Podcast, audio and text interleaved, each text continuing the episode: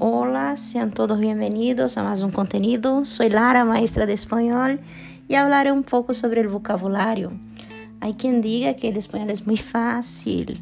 As pessoas falam bastante isso, né? O espanhol é muito fácil, porque se parece com o português, mas nós temos muitas palavras enganosas, e essas palavras são chamadas de heterosemânticas.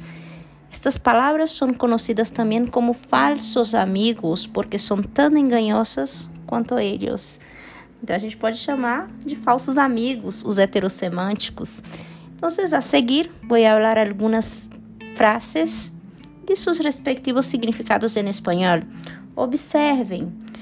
Quero um vaso de água. Então, na verdade, eu quero um copo. Quando eu pido um vaso, estou pedindo um copo. Não me gusta el berro.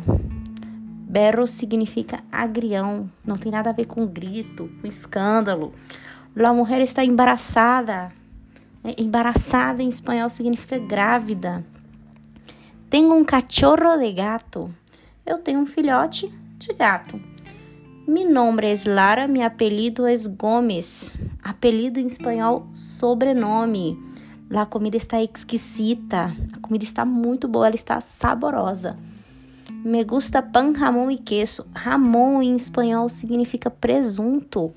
Necessito um rato, eu preciso de um tempo, eu preciso de um momento. E quando eu digo para alguém assim, ó, te extraño mucho, extrañar a uma persona é sentir saudade. Então temos aí algumas palavras diferentes, né, entre o português e o espanhol, palavras iguais ou semelhantes, mas significados completamente diferentes. Então, hasta la vista. Adiós.